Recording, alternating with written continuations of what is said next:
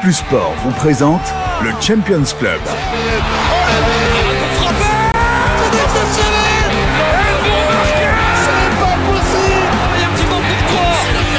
C'est le Champions Club, présenté par Vincenzo Turo. c'est là C'est pour ça que la Ligue des Champions est la plus belle compétition au monde Salut tout le monde, ravi de vous retrouver une fois de plus pour la dernière de l'année dans le Champions Club. C'est le sixième épisode pour la sixième euh, journée de compétition. Euh, On est ravi de vous avoir, ravi que vous soyez à, nos côtés, hein, que ce soit en podcast, en webcast, sur toutes les euh, plateformes. Sachez qu'on reviendra forcément en 2022 pour les huitièmes de finale. Je suis très bien entouré pour terminer l'année avec Jonathan Lange qui est là. Salut John. Bonjour Vincent et joyeux anniversaire. Merci, euh, c'est gentil, en route vers les 40. hein, donc euh, euh, voilà, Euh, la sagesse arrive tout doucement, rédacteur en chef euh, du cahier sport de la DH, les Sports Plus. En face de lui, il y a Alex Teclac, euh, toujours négatif, mais plein de positivisme. Salut Alex. C'est joli, ça vous m'a bien présenté là, j'aime bien, j'aime bien. Bah, Vous êtes oui, original.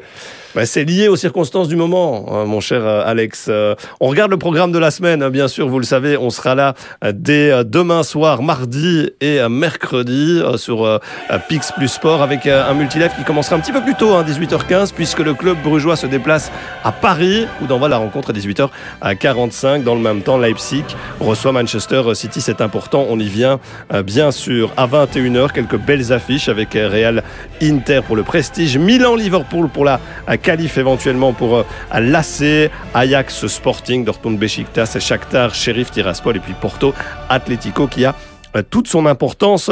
Également au programme de la soirée de mercredi, un multi-live à l'heure habituelle, 20h15, avec euh, Chelsea et la Juve qui sont en première partie de euh, soirée. hein. là aussi, les deux cadors d'ores et déjà euh, qualifiés. Puis on a le Bayern-Barcelone, hein, qui vaudra quand même la peine d'être regardé, couplé à Benfica, Dynamo Kiev dans le même groupe. Il y a euh, les incertitudes avec Wolfsburg-Lille, Salzbourg-Séville et de la pression pour Atalanta-Villarreal. hein. Également, euh, Manu euh, Young Boys. euh, cinq tickets à encore aller euh, chercher. 11 équipes déjà qualifiées avec huit anciens vainqueurs. Quand même, je parlais du Barça. Ce serait une première hein, si euh, se qualifie pas pour les huitièmes, une première depuis la saison 2000-2001. Euh, imaginez-vous, ils doivent gagner. Ils doivent gagner parce que Benfica devrait sans doute gagner face. euh, Face au Dynamo Kiev, il n'y a que deux points euh, qui les séparent. Bref, pression maximale évidemment sur euh, Xavi, qui était à l'époque joueur euh, du, du Barça en euh, 2000.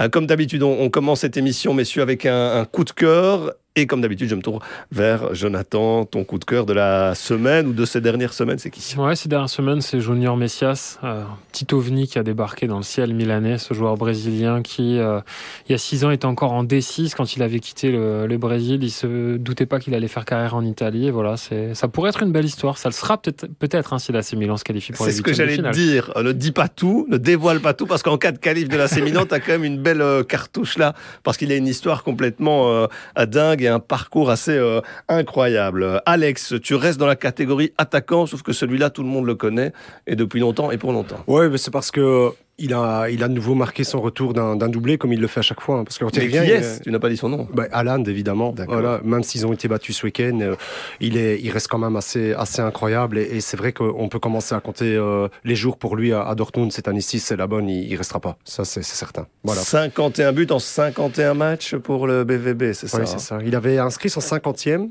C'était pas contre Wolfsburg, justement, la semaine dernière, non? Pense, euh, Jonathan. Je crois que le 50e, c'était contre Wol- Wolfsburg, euh, Vincenzo. À vérifier. Ouais, mais en attendant, dès qu'il joue, il marque. Il marque, il est très le fort, tarif ouais. habituel pour Ouais. le cyborg du Borussia Dortmund, battu dans le euh, Classiqueur. Euh, vous le savez, hein, le BFB qui a euh, manqué la, euh, sa qualif en Ligue des euh, Champions. En attendant, comme d'hab, on s'intéresse forcément aux Brugeois pour entamer cette émission. No sweat, no glory. Bruges qui est parti hein, ce lundi matin en direction euh, Paris donc pour aller euh, défier le, PSG d'ores et déjà qualifié petit point sur la situation du groupe A. Même si les données sont très très claires euh, City s'est imposé face à Paris lors de la cinquième journée. Et donc City avec 12 points termine euh, premier du groupe. Paris deuxième avec euh, oui petits points seulement c'est pas énorme. Et puis euh, Leipzig et Bruges 4 points pour ces deux-là. C'est très simple c'est très simple. Bruges éliminé de la Ligue des Champions.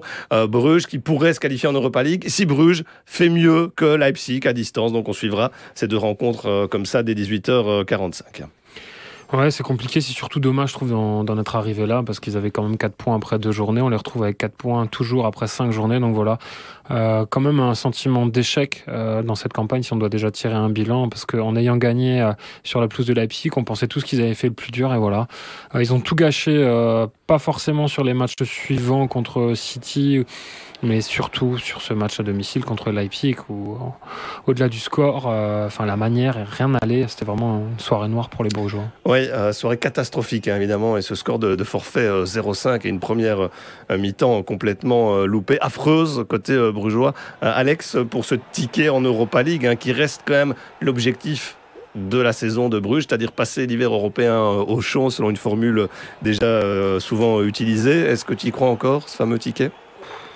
Ça va être difficile, ça va vraiment dépendre du bon vouloir de Paris et puis de l'autre match évidemment. Et de City aussi. Et de City, ça va dépendre de leur bon vouloir. City, moi je les vois pas euh, comme ça euh, cochonner une fin de Ligue des Champions, même si euh, l'équipe pourrait tourner. Je crois pas. Euh, et Paris, ils sont tellement dans une situation très irrégulière, très inégale en championnat quand même une différence de niveau qui reste, euh, qui reste conséquente et significative. J'ai du mal vraiment à imaginer Bruges aller prendre quelque chose là-bas. On détaille hein, dans quelques instants forcément les, les sélections euh, des, des, deux clubs, mais on va revenir sur une des informations du week-end et elle est liée quelque part au Blau Zwart. C'est le fait qu'à Leipzig, on a viré Jesse March, là, euh, Leipzig qui est 11e de Bundesliga. Nouvelle défaite, c'était en ouverture euh, vendredi à l'Union Berlin. Euh, Jesse March atteint par le Covid, donc il n'était pas sur le banc une nouvelle fois, il était en quarantaine, donc on lui a envoyé son petit C4 par email et avec mmh. un petit coup de téléphone alors qu'il était bloqué chez lui. Bon, on connaît la situation du club, hein, voilà, avec le changement d'entraîneur, Nagelsmann, etc. Les blessures à l'heure actuelle, le Covid qui a frappé le, le vestiaire, mais cette incapacité finalement euh, côté Leipzig et côté Jesse March à trouver la bonne formule. Ouais, alors que pourtant la direction le présentait, euh, comme on dit en Allemagne, comme le Wunschtrainer, donc c'est vraiment l'entraîneur qu'il souhaitait absolument euh, pour le traduire en VF. Mais voilà, l'héritage de, de, Nagelsmann était très compliqué à assumer. Il ne faut pas minimiser non plus les départs. Il y a un axe central euh, au-delà de la défense centrale, au milieu de terrain aussi avec un départ important qui s'est fait du côté du Bayern. Donc voilà, on a perdu vraiment trois cadres, trois incontournables, plus l'entraîneur.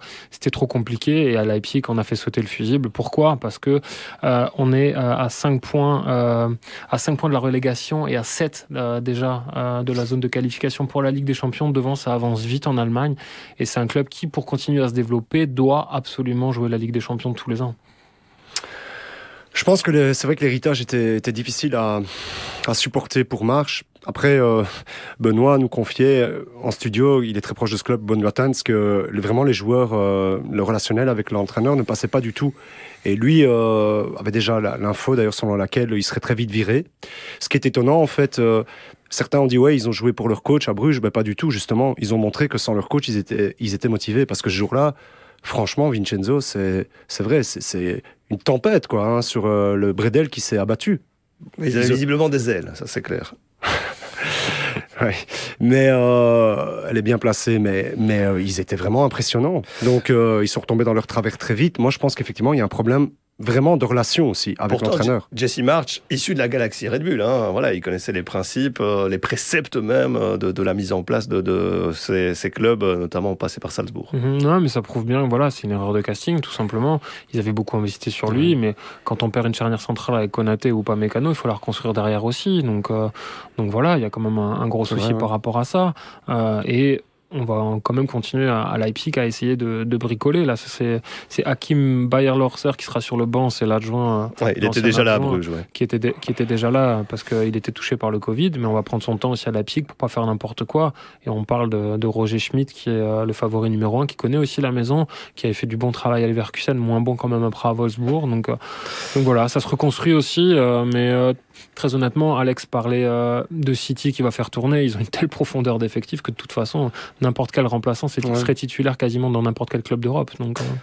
Très bien, revenons à, Bruges, même si c'est effectivement une lueur euh, d'espoir, euh, ce qui se passe à, Leipzig. Bon, à Bruges, tout le monde est là. Alors, il a fait tourner euh, ce week-end, victoire face à Serein, 3-2, la première depuis le, le 15 octobre, hein, en, championnat quand même pour Bruges.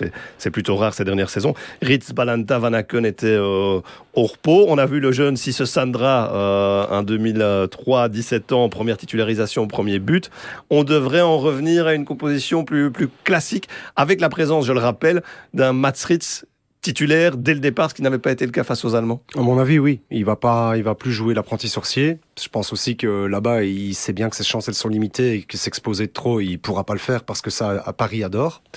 D'ailleurs, dans le championnat français, les autres équipes, euh, je pense, tu me, tu me le confirmeras, l'ont bien compris. Euh, c'est vraiment une chose que les, les, les, les opposants ne font pas dans, dans, en Ligue 1, c'est de leur laisser beaucoup d'espace.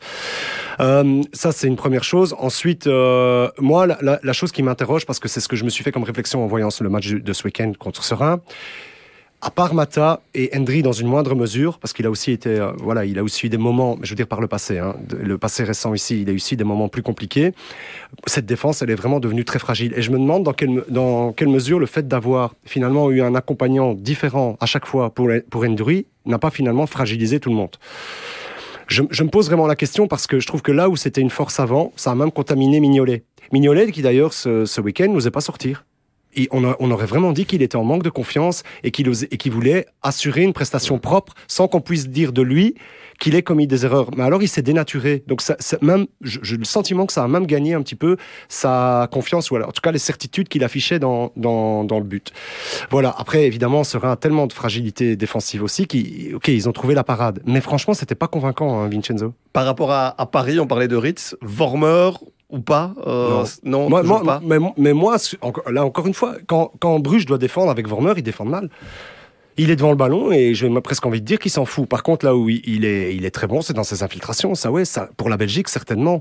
Alors vous allez me dire, ouais, mais il a fait une bonne rentrée, etc. Euh, il a fait une bonne rentrée, ouais, ok. Championnat belge.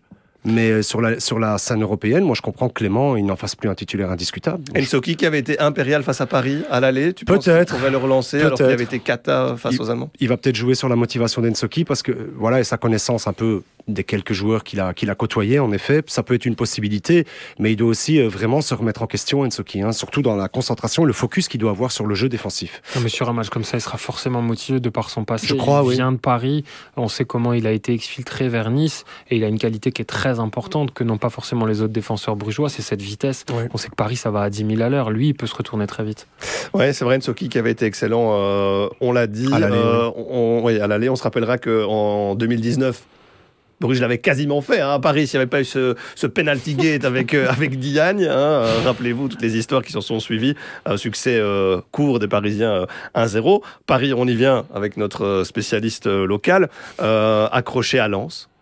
Samedi avec son trio argentin hein, devant qui n'a guère convaincu et un Paris qui convainc de moins en moins en fait. On peut dire ça. Oui alors que pourtant euh, ils sont déjà champions d'automne euh, mais euh, tu le disais leur bilan en Ligue des Champions 8 points c'est famélique. Normalement ils ont arrivé à ce stade de la compétition il y a toujours minimum 10 points. Donc, donc voilà Pochettino n'arrive pas pour l'instant à trouver la bonne formule. Contre Lens ils s'en sortent de, man de, manière vraiment très très heureuse sur la fin de la rencontre. Et pour rebondir sur ce que disait Alex avec Ritz il y a un joueur qui a fait très mal à Lens il s'appelle Fofana milieu de terrain avec un gros volume de jeu. Et donc voilà il faut les agresser dans l'entrejeu comme Bruges l'avait fait finalement au match aller. Parce que avec Paris le temps passe mais on a toujours l'impression de voir une équipe euh, une grande équipe qui joue comme au mois d'août. Il n'y a rien qui avance collectivement. Alors il y a eu beaucoup d'excuses euh, avec les préparations qui ont été décalées avec les allers-retours en Amérique du Sud pour euh, Neymar pour Messi pour tous les autres Argentins aussi mais globalement, pour l'instant, à Paris, il n'y a pas grand-chose. Et euh, ça devient vraiment compliqué aussi pour Pochettino parce qu'il est quand même sous pression. Oui, et alors, euh, ce qui m'a fait sourire, c'est quand même, il a déjà évoqué évoqué le, le fait qu'il n'aille pas au bout de la Ligue des Champions en disant tout le monde nous attend hein, en, en remporter le, le, trophée, mais il y a des chances que qu'on n'y arrive pas. Et donc il se préserve déjà de ces ouais, éventuelles il se préserve. Après, je nuancerai quand même. Euh, ça fait pas mal de temps que on suit tous la Ligue des Champions. La vérité du mois de décembre, elle est jamais celle du mois de février. On est d'accord aussi. Clairement, on sait pas. Euh, Rappelez-vous quand le Bayern est allé au bout la dernière fois, ils étaient moribonds durant tout l'automne euh, avant que Flick ne prenne l'équipe en marche et il en a fait une machine de guerre. Donc voilà, on ne sait pas ce qui peut se passer. Ça, ça devient quand même inquiétant, c est, c est, cette absence finalement de, de ligne de conduite et d'équipe type aussi, parce qu'il ne peut jamais aligner deux fois le, le, même 11 de base, Pochettino. Et quelque part, bah, ces prestations qui sont moins convaincantes. Bah, oui, mais quand ils jouent tous les trois, je, je vous l'ai déjà dit, on l'a déjà dit, s'il y en a trois qui défendent pas, c'est pas possible, Vincenzo. Et c'est ce qui se passe parfois en, en Ligue 1. Ils sont parfois avares d'efforts défensifs. Bon, à Lens, j'ai vu une partie de la rencontre, honnêtement, une partie. Mais, la... mais j'ai vu par contre la, la bonne partie, parce que c'est la partie où ils ont souffert énormément. Bon, ils sont encore revenus un peu miraculeusement en fin de match.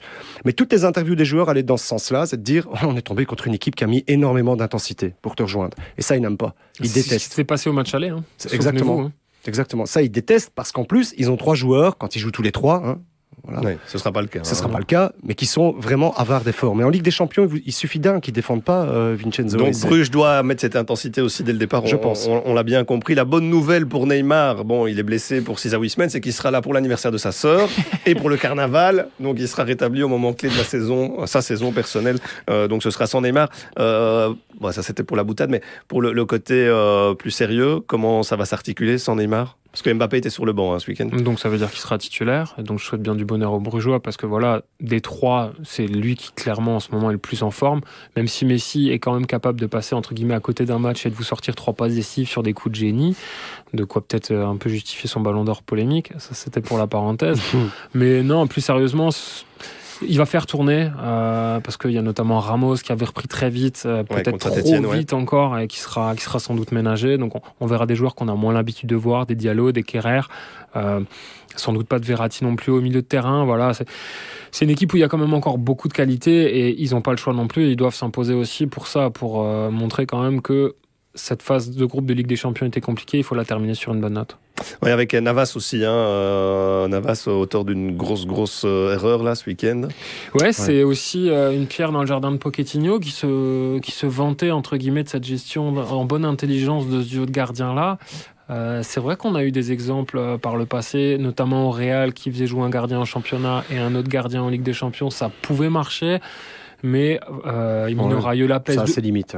Ouais, Mino Raiola pèse de tout son poids, c'est l'agent de, de Donnarumma, on sait qu'il a l'oreille de Leonardo, il y a toute une campagne de presse aussi qui, qui s'orchestre autour de ça pour que Donnarumma joue plus régulièrement. Est-ce que ça met sous pression aussi Navas? On pourrait le penser en tout cas, parce qu'il y a eu cette faute de main, il y a eu cette exclusion aussi avant, alors que c'était un gardien qui ne commettait quasiment jamais d'erreur. Donc, euh. plus aussi serein, toujours la, la, gestion des gardiens, numéro 1, numéro 2. Il n'est pas bien dans, dans sa tête actuellement, effectivement. Ça se voit parce que le carton rouge qu'il prend, notamment, euh, c'est vraiment pas dans ses habitudes de manquer une sortie comme il l'a fait et, c'était complètement justifié. Bon, on l'a bien compris aussi, Bruges euh, devra être moins perméable. Hein. Derrière, je regarderai les, les, chiffres de cette défense 23 buts encaissés en championnat mhm. et 16 en, en, Ligue des Champions. On est quasiment à 40 déjà. Alex, tu parlais tout à l'heure de Henry hein, et de tous ces changements-là. Il va falloir être solide pour aller chercher quelque chose. Euh... Et Mignolet aussi. Et Mignolet, il faudra tout bon Mignolet. Bon, euh, on sera attentif à, à ça, donc à distance PSG Bruges. 18h45, Leipzig, Manchester City. Voilà pour le point côté à Blow dans ce groupe A. On enchaîne et on passe forcément à l'immanquable de la semaine. L'immanquable.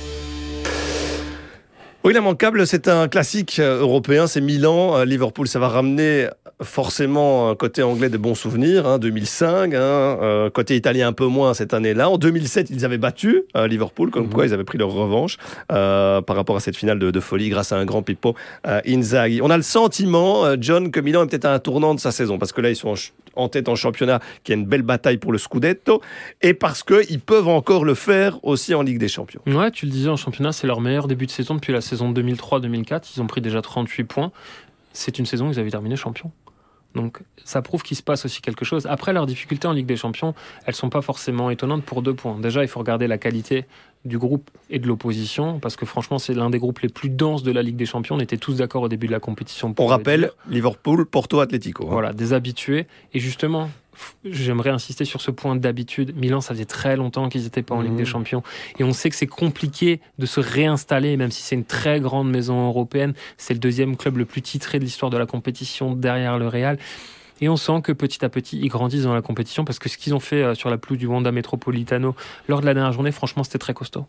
Oui, ils l'ont porté comme ça sur la fin, ça leur, ça leur laisse une opportunité. En fait, euh, à un moment donné, on les, on, les, on les considérait comme étant éliminés virtuellement, très honnêtement. Après trois, défaites. Hein. Trois défaites pour commencer. donc voilà, c'était, c'était vraiment très compliqué de commencer comme ça. Euh, mais c'est vrai que je trouve qu'ils sont en train. Là, ils, ont le droit d'y croire. Ils ont vraiment le droit d'y croire euh, grâce à leurs à leurs résultats. De dire aussi que Pioli, c'est paradoxal, mais les, la, allez, la bonne forme sur la Ligue des Champions malheureusement correspond avec des défaites en championnat parce que je crois qu'ils étaient invaincus après 12 matchs de championnat. ils sont battus par la Fiorentina 4-3, un match un peu un peu fou et ils sont battus surtout euh, ici contre Sassuolo où on s'y attendait pas. Il faut Ils ont gagné après ce week-end. Oui, Ouais, ils, ils ont ont, gagné ils ont au gagné, Genoa mais aussi, hein. c'est- on s'y attendait vraiment pas, quoi, Mhm. ces deux défaites-là. Donc ça, c'est un petit peu aussi en corollaire avec la Ligue des Champions, l'expérience qu'ils doivent acquérir, c'est que ils ont quand même des ambitions pour de nouveau être champion d'Italie. Ça, c'est avant tout, je pense, leur priorité, Vincenzo, dans leur situation. La Ligue des Champions, elle est de toute façon considérée comme du Milan, euh, du côté du Milan, si je puis dire, entre guillemets, un peu du bonus et de nouveau un retour aux sources. Mais de là à espérer une qualification inattendue comme c'est le cas, c'est Oui, sauf que maintenant ils peuvent encore se qualifier, fait, ils oui. doivent gagner, espérer un nul entre Porto et jouable. se dire que Liverpool est qualifié avec ce 15 sur 15. Et donc voilà, parce qu'au niveau du jeu, au niveau du contenu, euh, l'AC, ils sont là, ils proposent des choses intéressantes. Oui, et je pense l'avènement de Salemakers aussi, hein, qui a marqué son, son premier but euh, de fort belle manière aussi. C'est une équipe qui est en train, en plus avec un cadre qui est Ibra- Ibrahimovic, je trouve euh, plus calme aussi. Joue moins, il n'a pas été titulaire, je pense, en Ligue des Champions Pas une seule fois, pas encore. C'est peut-être le moment. C'est peut-être le moment pour lui aussi. À voir, mais je trouve que c'est c'est vraiment un, un match dans lequel ils ont un, un vrai, vrai coup à jouer. Euh, Je suis curieux de voir vraiment cette, euh, cette, cette rencontre-là. Ouais, je suis d'accord. Un gros bémol quand même, c'est euh, la blessure de Ouais. Simon Kier, euh, qui est très important, euh, qui n'a pas vrai. vraiment de remplaçant naturel dans cette équipe-là. Donc, euh, donc voilà, quand on connaît la puissance de frappe offensive de Liverpool. Mais il y a le retour de Maignan, plutôt que prévu. Ça, c'est quand même une... euh, Fantastique gardien. hein, Ouais, chaque fois, il franchement, parce qu'il euh, ne faut pas banaliser son retour. hein. Il est super important, il est revenu plus vite que prévu en plus. Et je crois qu'il aura, il aura lui aussi, comme Mignolet, aura son mot à, son mot à dire.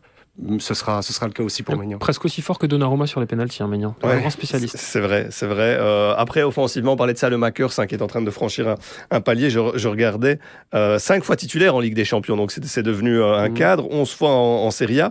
Et euh, il a joué déjà plus de matchs avec Milan qu'avec Anderlecht, hein, faut pas l'oublier. Ça, c'est quand même assez particulier. 76 avec Milan, 64 pour le, le Sporting d'Anderlecht. Il est vraiment considéré à sa juste valeur. Mais je vous le aussi, disais hein. il y a quelques, quelques semaines, euh, et tu m'avais répondu, je m'en souviens, bah, il faut peut-être pas aller trop vite avec lui. Mais je trouve qu'il a gagné en maturité. Il est moins, entre guillemets, foufou comme il peut l'être. Il il va garder ses- la nature de son jeu, c'est ça. Mais je trouve qu'il est, il est quand même un peu plus structuré, qu'il grandit. Honnêtement, il me, il me surprend. Je pensais pas que ses progrès allaient être euh, euh, si significatifs en si peu de temps. Et but très intelligent contre la Salernitana. Hein. Franchement, euh, il se remet bien sur son pied gauche et c'est un Il but faut la qui mettre. hein. Et c'est un but qui peut être un déclic aussi parce qu'il lui manquait ce côté concret, cet Mhm. impact chiffré. Parce que tu disais, c'est son premier but de la saison pour deux Mhm. passes décisives. Quand on regarde les autres joueurs qui sont titulaires avec lui, les premiers choix de Pioli, Diaz, 4 buts, 4 passes décisives.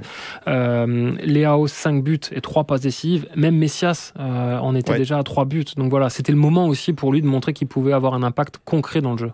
14 buteurs différents quand même hein, du côté de l'AC Milan, donc ça veut dire que le danger peut venir véritablement de partout. Et on attend le premier de Zlatan depuis 2016, lorsqu'il portait le maillot du, du Paris Saint-Germain. Il devrait donc être titulaire euh, quand même demain soir pour affronter le Liverpool d'une légende belge, Divock Origi. Il fallait en parler, forcément, les propos euh, récurrents à répétition euh, de Jurgen Klopp chaque fois que Origi est, décisif. hein. Euh, c'est vrai, il est souvent au montant du, du banc. C'est quand même 7 ans qu'il est là, et ce sont les collègues anglais d'a- d'Alex qui le disaient, qui le rappelaient sur les plateaux de télévision cette, ce week-end. 34 fois titulaire en 7 ans, Divock Origi, et un statut de légende adoubé par Jurgen Klopp à chaque fois. hein. Ouais, j'ai bien aimé tweet de- d'Andy Robertson. J'emmènerai mes petits-enfants voir la statue de Divock Origi. Pourquoi? Rappel des épisodes précédents. En Ligue des Champions, forcément, il y a ce doublé dans cette nuit magique à Anfield contre le Barça. Ce but aussi en finale des Belges qui ont marqué en finale de Ligue des Champions. Il n'y en a pas eu énormément. Il y a eu Carrasco, il y a eu Divock Origi. Il y a ce but qu'il a propulsé aussi dans la légende locale, c'est de marquer euh, lors du derby contre Everton dans le temps additionnel. Donc voilà, c'est un peu la mascotte. Parfois, il passe au travers, euh, comme il peut le faire chez les Diables. Donc ça, c'est un côté rassurant.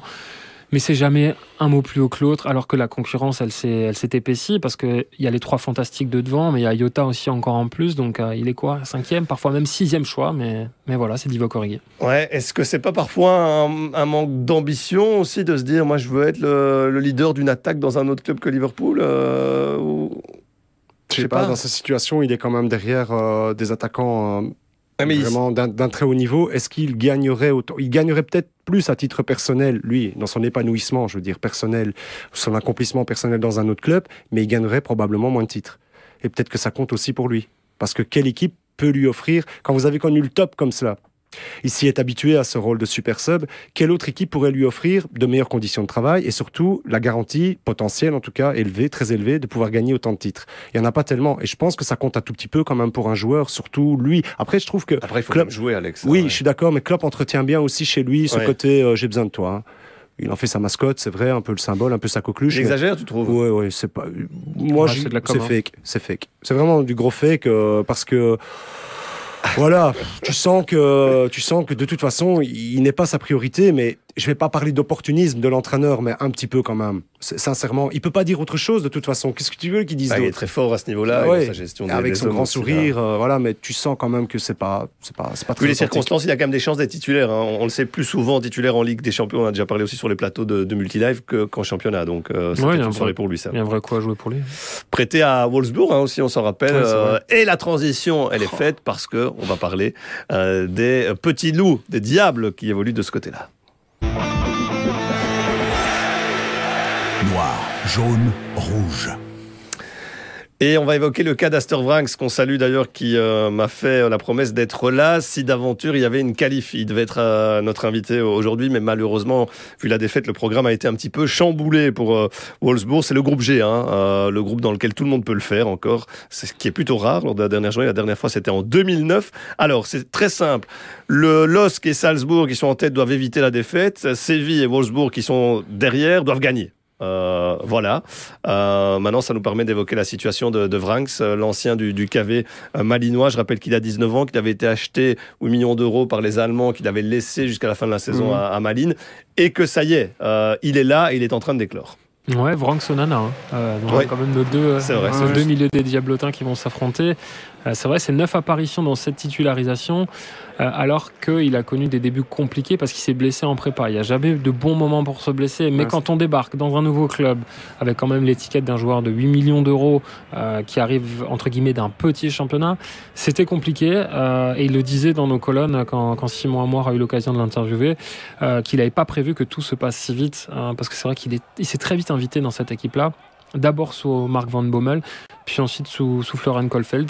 Il était titulaire lors des trois derniers matchs, même si c'était trois défaites, euh, dans un système qui a un peu bougé aussi, mais que ce soit aux côtés du, du capitaine Maximilian Arnold ou euh, de Joshua Guilavogui. Il est là, il répond présent, euh, comme on l'a connu en Belgique finalement, hein, avec de l'impact physique, mais aussi cette justesse technique qui lui permet d'être très à l'aise lors de la première relance. Ouais, c'est vrai. Et, et ses projections aussi. On a vu Ouais. sur les quelques images, les gens qui nous suivent évidemment sur euh, YouTube, qui ont euh, l'image avec, euh, avec eux, la, la vidéo. On a analysé ses prestations en Ligue des Champions. Euh, Alex, euh, voilà, euh, c'est un milieu de terrain moderne qui sait tout faire, hein, malgré son jeune âge.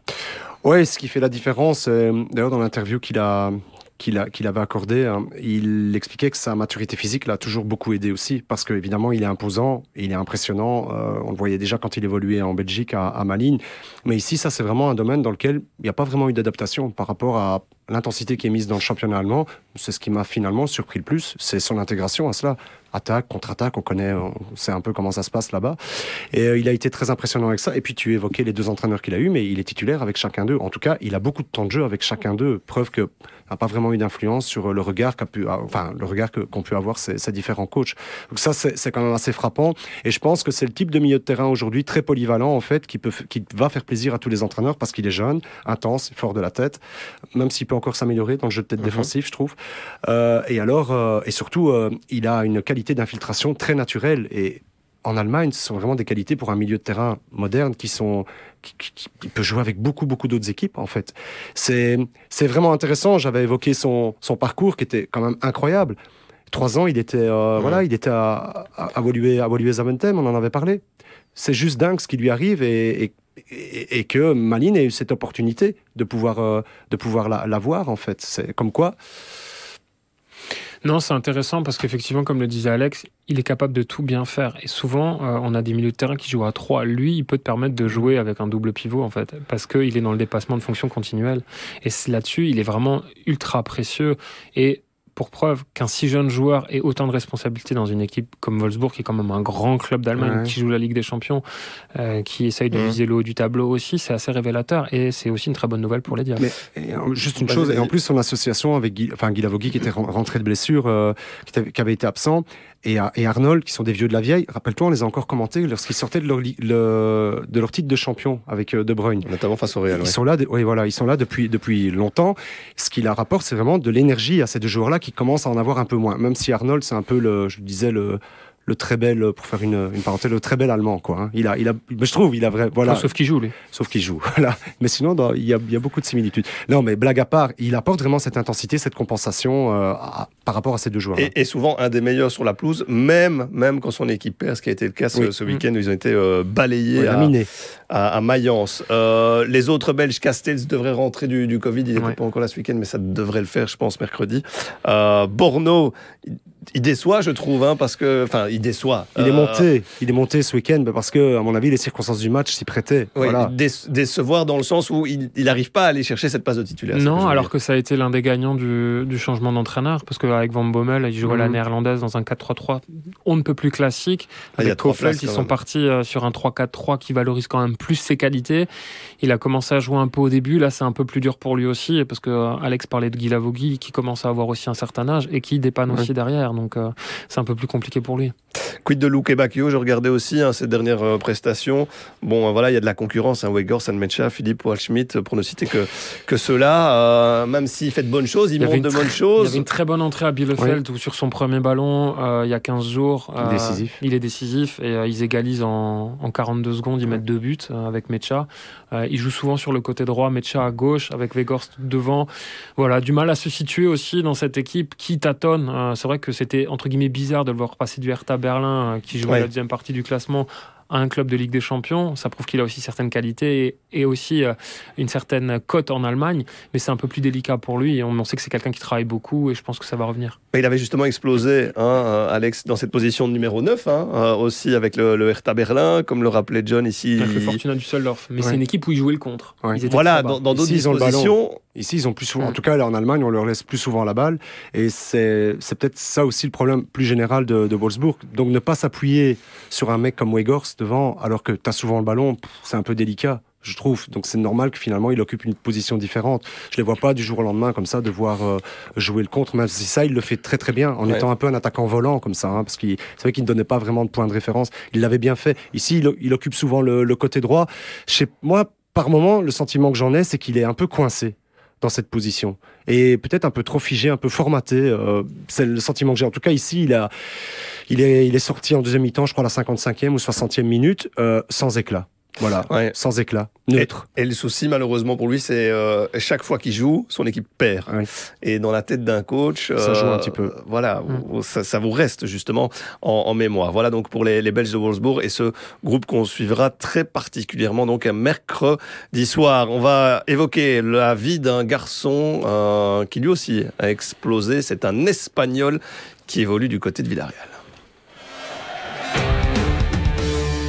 La belle histoire. Et une fois n'est pas coutume, je me tourne vers Alex pour la belle histoire du jour.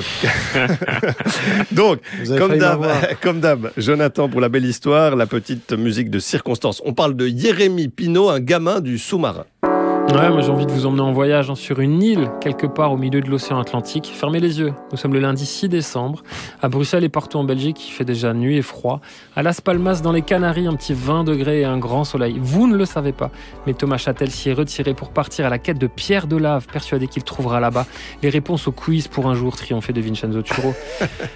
Les Canaries, c'est une terre qui a vu naître Javier Bardem, presque aussi charismatique que Vincenzo, et le mythique Ressé, presque aussi doué qu'Alex Teclac. Mais aussi donc un certain Jérémy Jesus Pino Santos. Alors Pino, c'est ce qu'on appelle un calero, à savoir un joueur du coin qui a appris à dribbler sur la plage et sur le bitume avant de porter les couleurs de Barrio Atlantico, de l'AD Huracan et puis logiquement de Las Palmas, le grand club du coin, avant que tout s'accélère. Printemps 2017, la sélection des Canaries dispute un tournoi national cadet. Lui, il est qu'en première année, mais ça l'empêche pas d'impressionner tout le monde et surtout les recruteurs de Villarreal et du Barça. Et là, le roi du contre-pied préfère le sous-marin jaune. Son histoire est en marche, à base de records de précocité, parce que depuis son arrivée en 2017, il est en équipe C et en D4, et au fur et à mesure, il monte les échelons. La saison dernière, c'est la révélation. Le Covid contracté en préparation retarde un peu l'éclosion, mais le 22 octobre 2020, à 18 ans et 2 jours, il devient le plus jeune joueur de l'histoire du club lors d'un match face à Sivaspor. Pinot, vous le savez pas, mais c'est plus fort que Cassias et Van Persie. Pinot, il a 18 ans et 218 jours quand il dispute la finale de la Ligue Europa la saison dernière contre Manchester United, faisant mieux que le mythique gardien qui avait 19 ans et 4 jours pour sa première finale européenne avec le Real. Pinot, il n'a pas fait que jouer, il a gagné cette finale et il a effacé des tablettes Van Persie, jusqu'à présent plus jeune vainqueur de l'épreuve avec le Feyenoord. Alors forcément, Luis Enrique l'a remarqué et son vent du renouveau va rimer avec Pinot qui, pour sa première sélection contre ton équipe d'Italie, oui. régale.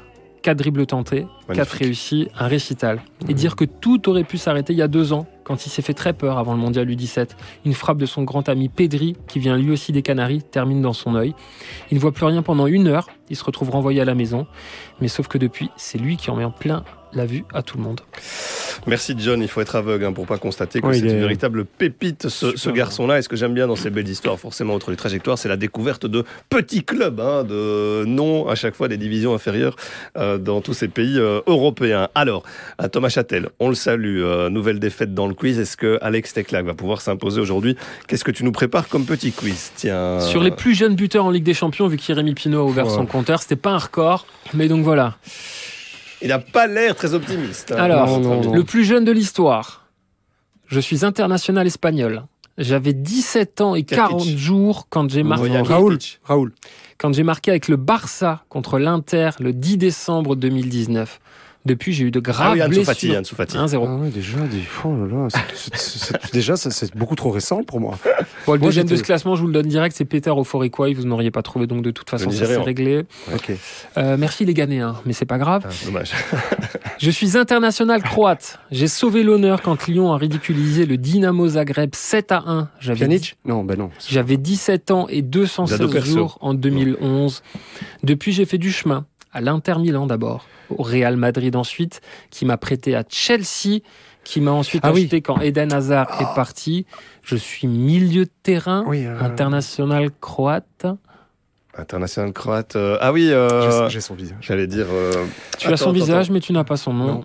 3, 2, Sortir. 1. Matteo Kovacic. Ouais, Kovacic, putain. Les quatrièmes, attention, ils sont deux. Ils avaient 17 ans et 218 jours. Tous les deux formés à Barcelone. Le premier a ouvert son compteur. le- Kirkic, Boyan Il y en a un, c'est c'est pas le- c'est celui-là, mais il y en a encore un autre. Il a ouvert son compteur but le 7 décembre 2004 contre Rosenborg avec Arsenal.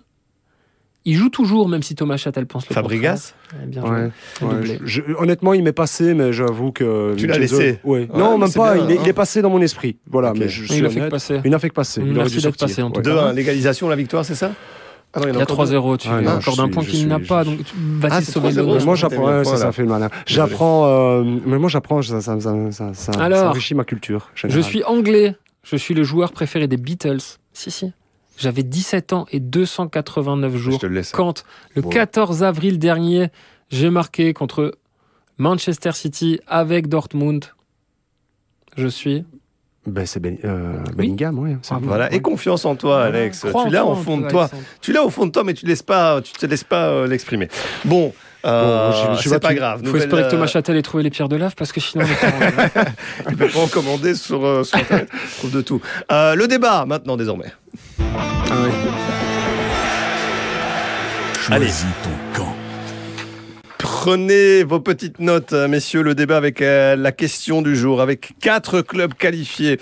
Euh, la Grande-Bretagne, où la Première Ligue fait partie euh, du grandissime favori une fois de plus. Est-ce qu'une autre ligue peut briser l'hégémonie théorique des clubs anglais On commence avec le clan du nom, et c'est toi, Jonathan.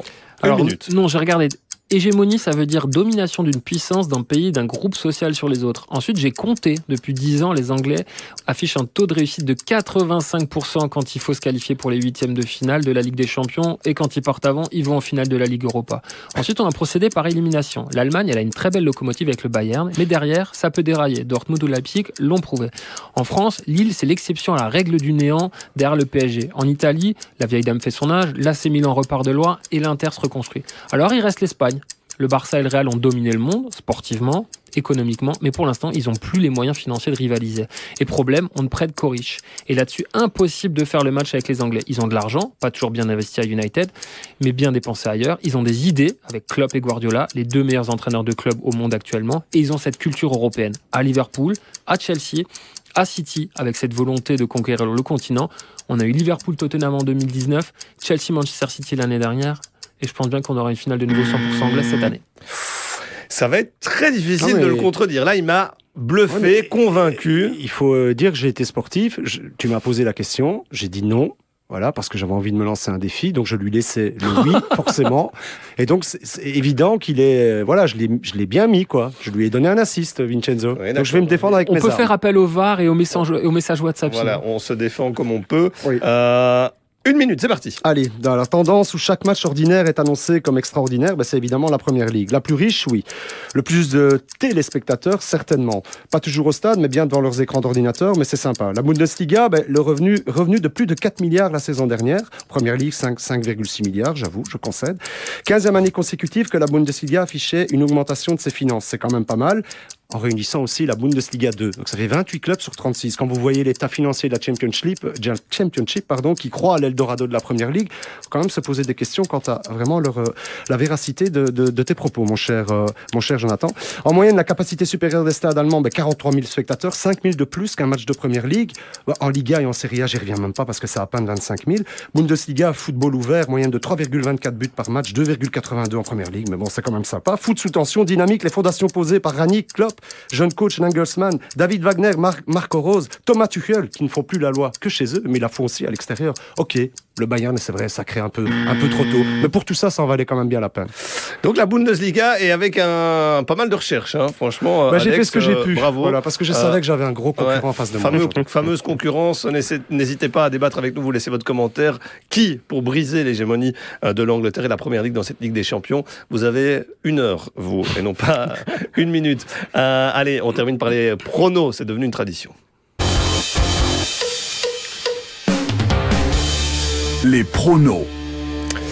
Oui, le jeu des pronostics, hein, donc de Pix Plus, pronopix.be, avec comme euh, à chaque fois des PS5 notamment à gagner et plein de bolos, des Ah, il y en a voyages. C'est vrai? Oui, Il y en a disponibles. Oui, il y en a Vous disponibles. les avez trouvés où, mon cher Mais le, le problème, c'est que que la pénurie, toi, hein. euh, pour le moment, c'est une catastrophe. Pénurie Tout de vélo, pénurie comme- de PlayStation. comme Thomas Je ne te laisserai pas parler. Thomas Châtel, que je resalue une deuxième fois. Bravo Thomas, 1 sur 4 lors de la dernière salve de pronos. Je ne suis pas meilleur. Hein. Un point sur 4, enfin un bon résultat sur 4.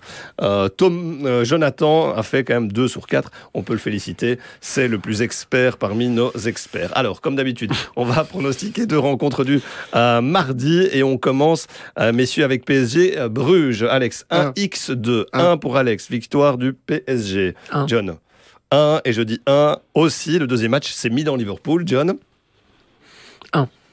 1. Là, c'est Milan euh, vainqueur face à Liverpool. Alex Deux. 2 succès de Liverpool. Et je mets un petit X, tiens, pour un partage. Un mercredi, euh, mercredi, Atalanta-Villarreal. Alex, Atalanta. victoire des Italiens. Un. 1 et je dis 1 aussi.